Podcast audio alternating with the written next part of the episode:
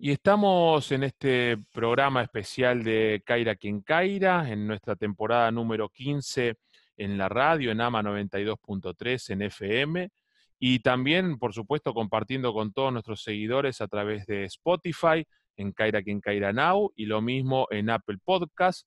Vamos a saludar a un amigo que está en este momento en, Manhattan, en la ciudad de Nueva York, eh, muy joven él, pero a la vez muy talentoso. Eh, yo lo conozco de, hablar por WhatsApp, de mandarnos mensajes por Twitter. Tenemos una persona en común a quien ambos queremos, respetamos y admiramos mucho, pero yo lo veo en la tele y lo veo en las películas. Trabajó con Jennifer López. Yo miré eh, Orange is the New Black porque sabía que trabajaba él y era un personaje que tenía hasta club de fans como carcelero. Y el día 10 de abril lanzó en Netflix un proyecto en el que está muy comprometido, una sitcom de ocho episodios eh, de Brew Brothers, los hermanos que fabrican cerveza, y él nos va a contar de qué se trata, es nada menos que Alan Eisenberg, es actor, es productor, es dramaturgo, es publicista y es una gran persona. Alan, gracias por estar en Caira aquí en Caira, qué gusto tenerte en nuestro programa. ¿Cómo estás? Hola Mario, gracias por, eh, por tenerme, estoy muy feliz de estar acá y me, encanta hablar con vos, más cuando estoy encerrado en mi departamento acá y puedo ah, hablar con, con, alguien.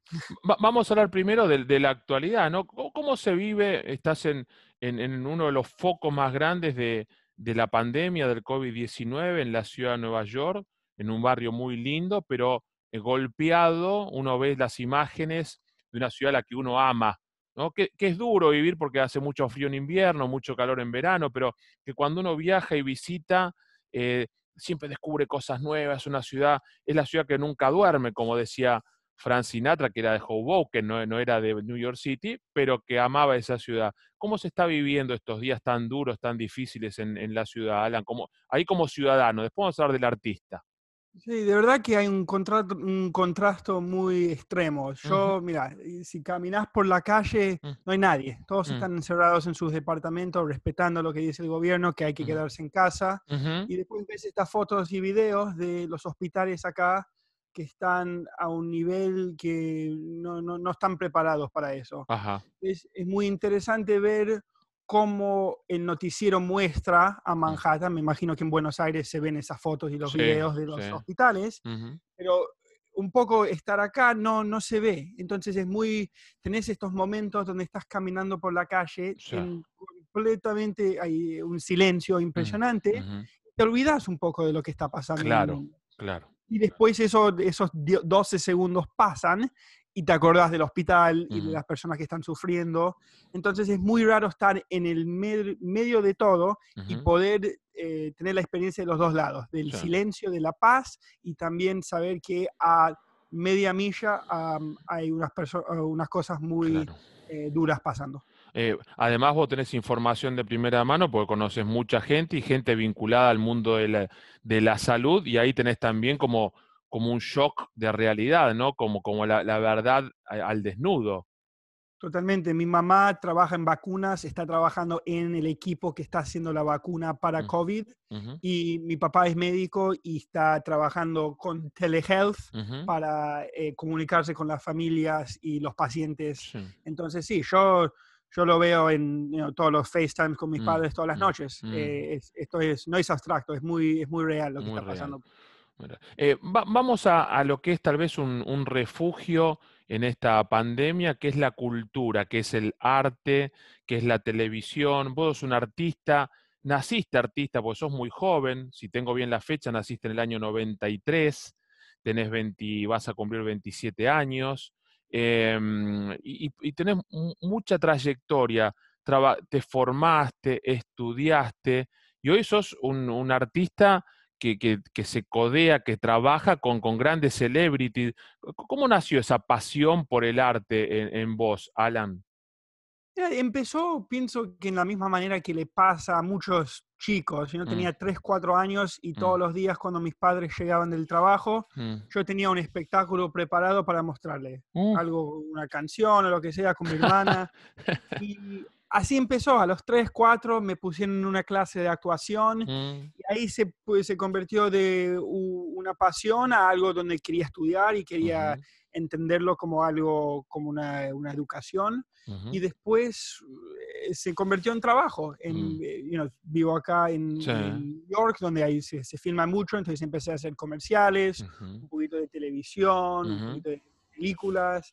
Y ahora a los 27 puedo decir con un, you know, un honor que esto es mi trabajo full time y yo Claro. vivo como artista y, y estoy, eh, es muy especial poder Sí, decir eso. Sí, sí. Eh, eh, siempre uno se hace la pregunta, yo lo, lo hago desde tal vez de quien está oyendo esta entrevista y tiene vocación por el arte y está estudiando arte dramática, eh, teatro, televisión.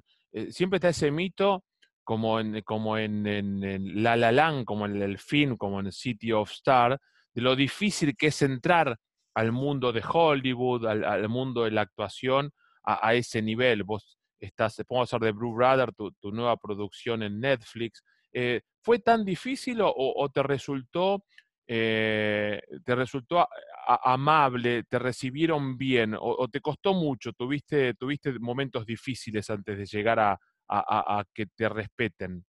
No, mira, yo ni sé si todavía me respetan. Mm. Em, es, eso es lo que es interesante, es que yo lo estoy haciendo esto ya hace más de 20 años. Claro. Entonces lo hice en, en pasos chicos. Mm, Eh, no es que fui a la escuela para you know, la escuela Mm. secu- secundaria y empecé a los 18 y tuve que empezar de cero. Entonces yo lo estoy haciendo hace mucho, you know, 2% acá, 3% acá, pero yo tengo mi propio eh, serie en Netflix y todavía me siento como si mañana todo podría claro. eh, explotar. Entonces Claro. yo, yo todavía no me siento al punto donde estoy Mm, respetado y así, nu- nunca sabes, eh, yo ah, en seis meses puedo estar trabajando como abogado, nunca ah, ah. sé qué, qué especial es estar en Sí, sí, sí.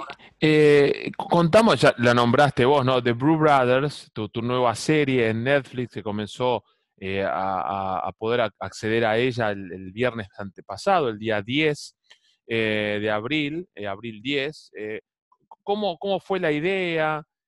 Ahí tenés también un, un- un- rol donde tenés también in- injerencia, tenés decisión a la hora de, del armado del, del- del guion, de la producción. ¿Cómo fue y cómo, cómo es verlo hoy cuando pones en el streaming Netflix y aparece tu, tu obra, aparece tu creación? Sí, no, eh, mira, eh, eh, Bruce Brothers se trata de dos hermanos que son cerveceros. Mm, eh, es una comedia muy grosera, eh, ridícula. eh, está escrita por Jeff Schaefer, que es uno de los escritores principales de Seinfeld. mm, Eh, entonces, es el estilo ahí oh, de Seinfeld. claro. Entonces, cosas ridículas, Mm. cosas eh, un poco que no puedes creer por qué están haciendo eso, están hablando de eso, es en ese estilo. Y lo que me encanta del show es lo que yo siempre buscaba. A mí me encanta, yo tengo educación en improvisación mm, y entonces el show tiene un porcentaje muy alto que es improvisado. ah, Y entonces estamos ahí en el día filmando mm, y tenemos un guion, pero el guion es como una, una sugerencia. Y entonces estamos en el momento eh, teniendo reacciones reales a lo que está pasando y de ahí sale la comedia. Claro. Y Se, mm, así se- me gusta trabajar. se rodó, se filmó en, en Los Ángeles, por lo que leí, en una cervecería, de una fábrica real, una fábrica de cerveza real. Sí, una real que estaba cerrando Mm, porque en Los Ángeles venden marihuana, es legal, y los, eh, los dueños tenían eh, este lugar y tenían un negocio de marihuana. Y Claro. de, mari- de marihuana le iba tan bien que mm, querían salir del negocio de cerveza. Mirá vos. Entonces nos di- y le iba bien. Mm, Eh, entonces nos dieron a nosotros por tres meses mm, eh, el bar y Mm. después filmamos ahí. Entonces no estábamos en un estudio donde ujú, todo falso, estábamos en un lugar donde tenía el olor a cerveza, mm, you know, los pisos estaban pegajosos, era, entonces eso ayuda cuando estás Sí. improvisando, no tenés que, eh, you know, hacer como si fuese, sí, "Ah, sí. estás ahí en el mundo, entonces todo un poco te haces el carácter y te sale un poco Mm. más real. Despu- después te voy a compartir un link de, de, de un reporte que hicimos en Bariloche, en Argentina, con nuestro sitio web de viajes Mario Caira Travel, donde visitamos tal vez la fábrica de cerveza más, más reconocida en, en ese lugar. Realmente es toda una experiencia y son apasionados, ¿no? El que fabrica cerveza eh, se apasiona, es, es, su vida, como la, vida de estos dos hermanos que no se llevan bien entre ustedes, pero que tienen la misión de llevar adelante esta empresa. Totalmente. Y hacer eh, cerveza es un arte. Mm. Y un poco en hacer esta serie queríamos respetar eso y mostrar. Eh, pienso que hay muchas personas que saben Quilmes y eso es todo. Mm. Y no, no, saben que hay ciertas cervezas que son... Es una ciencia, es un arte. Entonces queríamos mostrar eso, pero a la misma vez un poco pincharle burla. Y, también tengo que decir, yo, mis padres son argentinos, pero yo eh, hablo inglés, es mi primer idioma, entonces em, la serie está en inglés. Em, pero entonces queríamos hacer un poco satire, no sé cómo se dice en español. Sí, satirizar. a estas personas, estos ridículos que le encantan la cerveza y hablan como si fuese you el, el trago que va a curar a cáncer. Claro, claro. Eh, la verdad que, la trama es, muy buena y, es bueno la, pasión que vos, que vos tenés con, tu trabajo y, la única forma de, hacerlo adelante. Sé que también una vez me contó alguien muy cercano tuyo, que y tal vez vos no lo vas a, contar, pero hasta para el Super Bowl hiciste un, spot comercial eh, de publicidad de, de, Target, de una cadena de supermercados. Eh, eh, que, es la, pantalla más grande, más importante de, la, del advertising en, en, el mundo, ¿no? el segundo cuesta un millón de dólares. Sí, hice eh, un productor, porque yo, again, me, me, encanta hacer cosas, entonces por muchos años yo tuve una compañía de producción acá en Nueva York mm. y Pepsi nos contrató para hacer una serie de eh, comerciales para mm. eh, cuando el Super Bowl estaba acá en Nueva York. Y sí, poder trabajar, y eso también era cosas que filmábamos en la calle, improvisadas. Em, entonces, así me gusta trabajar, en mm. cosas que son reales, que, eh, espontáneas. Sí, em, ahí, ahí en, en, Englewood Cliff hiciste, creo que uno de Navidad de Target, que ese era el que yo hacía mención, que el Super Bowl fue Pepsi y lo otro fue para Target. Sí, el de Target fue para Christmas. Mm. Eh, llevamos una banda de 15, 20 personas, mm, bailarines, eh, eh, cosas de Christmas, a una casa con una familia y le hicimos la sorpresa, le, trajimos a ellos un espectáculo que no se lo imaginaban cuando abrían la, abrían la puerta. Estuve en esa casa en, en julio del año pasado. Este, casa encantadora y de gente muy, pero muy amiga y muy, muy encantadora también.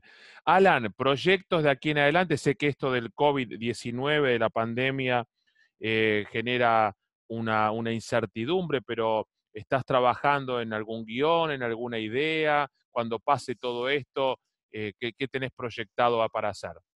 Sí, mi foco ahora es que me encantaría hacer una segunda temporada de Bruce Brothers, entonces estamos tratando de ver que todos lo miren para que Netflix nos dé otra temporada.